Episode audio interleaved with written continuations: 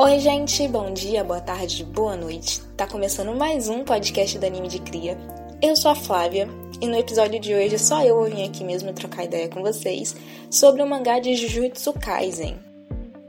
O capítulo 158, que foi o último que saiu até o momento, e que dá início finalmente ao jogo do abate, o tão esperado jogo do abate. Eu não sei se vocês estão acompanhando o mangá, se vocês já chegaram no capítulo semanal. Eu não sei se vocês só acompanham a história pelo anime, mas eu vou precisar dar alguns spoilers aqui, até para fazer meio que um review sobre o que aconteceu no último capítulo. Então, se você é uma pessoa que gosta de spoiler, continua aí pega sua água, pega seu biscoitinho, vai lavar sua loucinha, vai tomar um banho, não sei o que você vai fazer, mas continue aí pra gente mandar esse papo. Agora, se você é uma pessoa que não gosta de spoiler, eu recomendo que você saia, alcance os capítulos semanais ou espere esse arco ser animado, aí você volta aqui e escuta todas as teorias e tudo mastigadinho do que aconteceu nesse capítulo, já é? Então vamos lá. O capítulo já começa com Itadori contando pro Hakari tudo o que aconteceu. O Hakari é um personagem novo que foi inserido no jogo do abate, nesse arco. Ele é um ex-aluno da escola Jujutsu, mas por tretas com alto escalão ele acaba saindo da escola e vivendo a vida adoidadamente do jeito dele.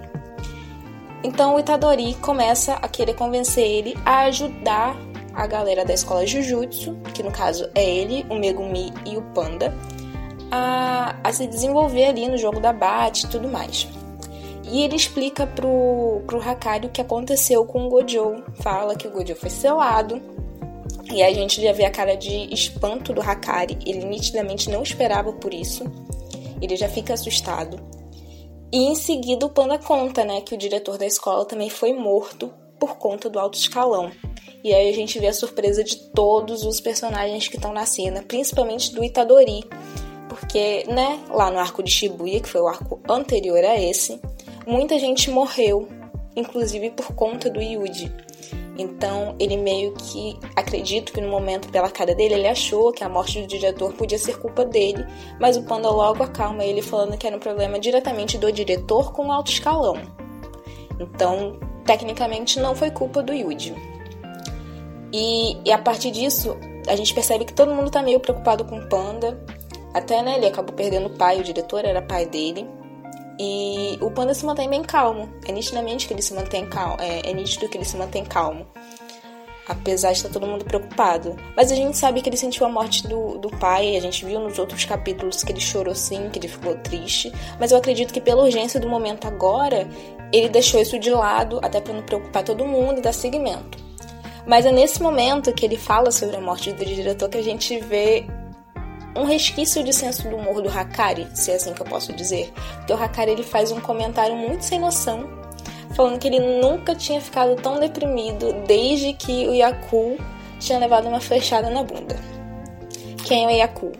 É um servo do filme Mononoke Hime, do estúdio Ghibli. Então ele fala ali um comentário muito sem noção, comparando a depressão que ele ficou com essa cena do filme com a morte do diretor. Então a gente pode observar um pouquinho do senso de humor de um personagem que até o momento tinha parecido que era durão, que era forte e que não tinha senso de humor nenhum.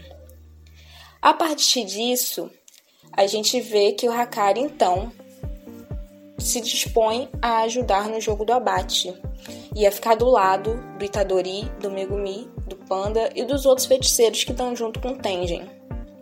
Mas ele deixa claro que ele não vai agir por emoção. Isso é um acordo e, como um acordo, ele tem que receber algo em troca. Como ele falou no capítulo anterior, quando você pede ajuda de um feiticeiro Jujutsu, você não está pedindo apenas a ajuda dele para alguma coisa, você está pedindo que ele arrisque a vida dele. Então, você tem que oferecer algo de igual valor em troca.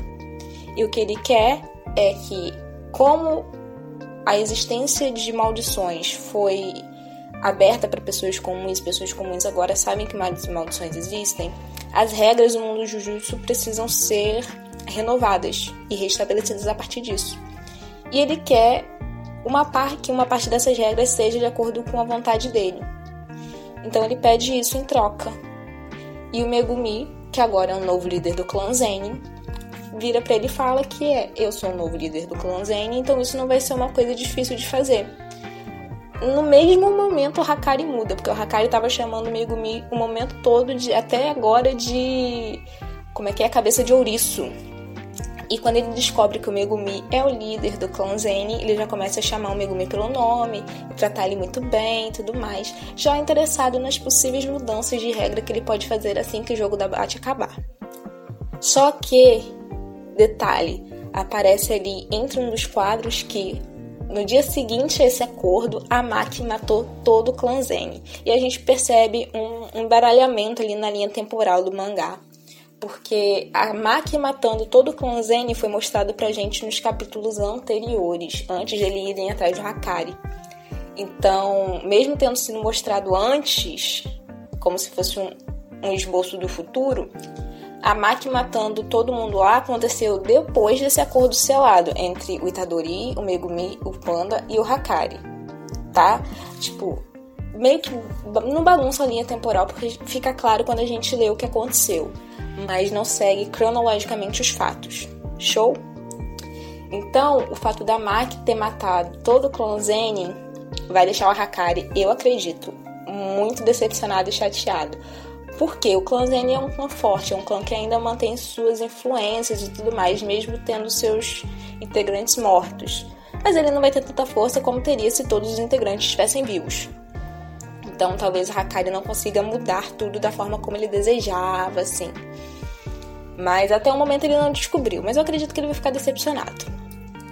E é a partir desse momento, nessa cena assim, que aparece o Kogani. O que é o Kogani? É como se fosse uma abelhinha, um mosquitinho que já estava pré-definido lá nas regras do jogo de abate, que é um, um, ser amaldiçoado que ia ficar atrás dos integrantes do jogo do abate, dos jogadores.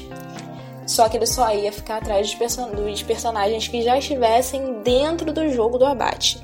Para isso, a pessoa ou ela precisa estar dentro da área do jogo da Bate, que não é o caso dos meninos, ou ter recebido um objeto amaldiçoado como presente do Kenjaku.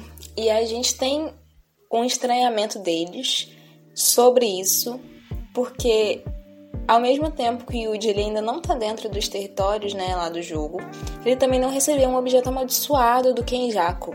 Surge um estranhamento do porquê o Kogani está ali com ele e obedece a ele e é ligado a ele, se ele não tá dentro das exigências do jogo do abate para ter um Kogani. E aí o Yuji ele vai lembrando de algumas coisas que fazem com que ele entenda que o Kogani tá ali por ele por conta do Sukuna.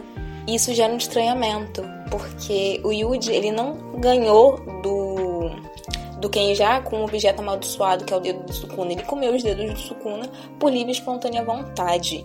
E aí surge uma teoria que era uma teoria minha há um tempinho já, e agora ela tá começando a se confirmar, esse pá deve se confirmar até os próximos capítulos, assim, dentro do arco. Que é que o Kenjaku e o Sukuna, eles têm um acordo, eles têm uma ligação ali entre eles. Talvez, talvez, o Sukuna fez um acordo com o Kenjaku pro Kenjaku transformar ele em objetos amaldiçoados através dos dedos para que ele voltasse no jogo do abate. É uma teoria, não tenho certeza, pensei nisso há um tempo atrás e agora com a possibilidade, né, que apareceu no capítulo, que eles realmente tenham um acordo. Pode ser que sim, pode ser que não. Vamos aguardar os próximos capítulos. Mas tá. Pegamos essa informação. Eles meio que deixaram esses, esses questionamentos de lado, até pela urgência de ter que resolver outras coisas. E então Kogania fala para eles que novas regras foram adicionadas no jogo, porque lembra que lá nos capítulos anteriores foi explicado várias regrinhas do jogo da Bate. E aí, se vocês quiserem, posso fazer um outro podcast só falando das regras do jogo da Bate e tudo mais. Mas nesse capítulo aqui, então aparece Kogani falando que foi inserido então novas regras ao jogo do abate por conta de um novo jogador, que é um novo personagem inserido aqui. E esse personagem guarda o nome dele, o Kashimo. Quando ele apareceu, eu achei que fosse mulher, mas aparentemente é um homem. Esteticamente, né? Achei que fosse uma mulher. Mas aparentemente é um homem. E o Kashimo é um cara que que adicionou regras de que as informações de todos os jogadores do jogo do abate vão ser compartilhadas. Todo mundo vai poder ver quantas pessoas ele matou, quantos pontos ele tem, em qual colônia, né, e cúpula ele tá, porque de acordo com o jogo da Bate, ao longo do Japão a gente tem várias cúpulas, várias colônias onde o jogo da Bate está ocorrendo. Então, as pessoas que têm o Kogani vão poder ver aonde os jogadores estão, em que colônia, qual a pontuação deles, e assim eles vão poder lutar com as pessoas que eles escolhem, etc. Então, isso fica estabelecido e a partir disso que os meninos, o Itadori, o Megumi, o Panda e o, o Hakari, eles então começam a estabelecer objetivos a partir disso. Quais são os objetivos dele? Deles? Procurar, então, as pessoas que têm maior pontuação. Porque lembra lá nos capítulos anteriores, as regras eram: as pessoas que têm 100 pontos podem trocar esses 100 pontos para adicionar regras novas ao jogo da Bate. Então eles querem ir atrás dessas pessoas que têm essa pontuação, esses 100 pontos, para adicionar novas regras. Que regras são essas? Duas regras. A primeira é de que os jogadores podem trocar pontos entre si, e isso, se eles conseguirem, meio que anula a oitava regra, que é os feiticeiros jutsus que não matarem dentro de 19 dias vão ter sua energia amaldiçoada revogada. Ou seja, eles vão morrer porque assim que eles têm sua energia revogada, né, tirada, eles morrem. Então, eles querem com essa troca de pontos. Se você não tem nenhum ponto e eu tenho dois, eu posso te dar um e aí você não fica zerado, você automaticamente não morre. Então é um jeito de burlar a oitava regra de morte e já ia, já ia salvar a, a Tsumiki, que né, um dos principais objetivos do Megumi é salvar a irmã dele, que tá dentro desse jogo, mas ela não, não faz parte do mundo da, do Jujutsu. Então é uma forma dele salvar a irmã dele também, de dar pontuação para ela e ela não ficar zerada e não morrer. Então, esse é o primeiro objetivo: caçar pessoas que tenham pontuação 100 para lutar com elas, vencer elas e fazer com que elas estabeleçam essa regra. E a segunda é uma tentativa que eu pessoalmente acho que não vai acontecer, mas eles querem tentar fazer isso com o Kogami, né, uma negociação de trocar pontos para serem liberados do jogo do abate. Como eu falei, eu acredito que isso não vai ser aceito, mas eles vão tentar. E aí, meio que acaba o capítulo com eles estabelecendo esses dois objetivos: ir atrás de pessoas com 100 pontos para estabelecer regras novas e tentar negociar assim, com, a, com pontuações altas, esse essa liberação do jogo da baixa e tudo mais. Show? Show. Agora vamos às observações. Esse personagem novo que apareceu, o Kashimo, ele tem uma fala muito interessante ali. Na verdade, duas. A primeira, quando ele derrota um um xamã Jujutsu, que é na hora que ele aparece estabelece regras novas. Ele fica com 200 pontos. Ele já matou aproximadamente 40 pessoas ou mais de 40 pessoas nesse tempo assim de que o arco do, do jogo começou. Então ele somou 200 pontos, ele trocou 100 pontos por uma regra nova e nisso ele tá ali na cena matando um xamã. E aparentemente ele é muito forte, porque né, o xamã ele aparece com um buraco gigantesco no peito e a parede atrás do xamã tem um buraco maior ainda, como se fosse um tiro de bala, sabe? Que entra pequeno e sai gigante. Parece isso. Então o, o Kashimo parece um personagem muito forte. E eles têm duas falas. A primeira é que ele fala que as pessoas de 400 anos atrás eram mais fortes do que as pessoas de hoje. E aí isso abre espaço para duas teorias, que eu vou falar mais para frente, porque vamos para a segunda fala dele. Ele cita o Sukuna. Aparentemente ele está atrás do Sukuna. Então as duas teorias têm a ver com ou ele nasceu há mil anos atrás, na época do Sukuna, e ele tem uma ligação com o Sukuna, ou ele nasceu 400 anos atrás e mesmo assim ele está atrás do Sukuna por algum motivo. Então não se sabe mais ou menos em que período ele nasceu, né? Porque ele fala de 400 anos atrás, mas eu pessoalmente acho que ele nasceu na época do Sukuna. Talvez tenha virado um objeto amaldiçoado e tenha sido renascido há 400 anos atrás e depois se tornou objeto de novo e voltou agora por conta do Keijako. Mas tem a possibilidade também dele só ter renascido há 400 anos atrás. Mas renascendo há 400 anos, 400 anos atrás, eu não sei se ele teria alguma ligação com Sukuna. Mas fica aí no ar, né? E a possibilidade, então, dos próximos arcos termos lutas incríveis, inclusive com a aparição do Sukuna. Imagina o Yuji Tadori possuído pelo Sukuna lutando com o Kashimo, que é o cara que tá procurando ele. Possivelmente teremos essa luta mais pra frente. E outra coisa, outro objetivo da galera também é tirar o Gojo do selamento. Então eles precisam ir atrás de um personagem chamado Anjo, que é uma pessoa que pode reverter o selamento. Então, à medida do desenvolver do arco do abate, eles vão atrás dessas pessoas que têm pontuações altas para tirar a pontuação deles e estabelecer novas regras, ao mesmo tempo que outra parte do grupo vai atrás desse anjo para desselar o Gojo, que está selado até o momento.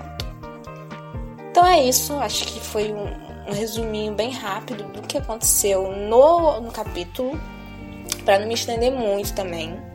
Espero que vocês gostem desse podcast para que eu possa vir aqui fazer mais reviews dos outros capítulos. Jujutsu é uma obra que eu gosto bastante, que eu tenho acompanhado desde o início.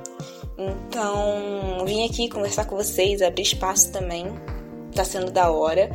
E qualquer comentário sobre o podcast, qualquer dúvida sobre o arco, qualquer né, sugestão de tema ligado ao mangá de Jutsu, ou até o próprio anime, ou até o filme que vai sair no final do ano, o Telegram tá lá tá? Então pode deixar a opinião de vocês lá no Telegram, eu vou ler. Qualquer coisa de sugestão assim eu trago pra cá. No mais é isso. Não esquece de curtir, compartilhar. O Anime de Cria tá no Instagram, tá no Twitter, tá no Telegram, tá aqui no Spotify. Então, manda para aquele seu amigo que gosta de anime, manda para aquela sua amiga que gosta de ler mangá.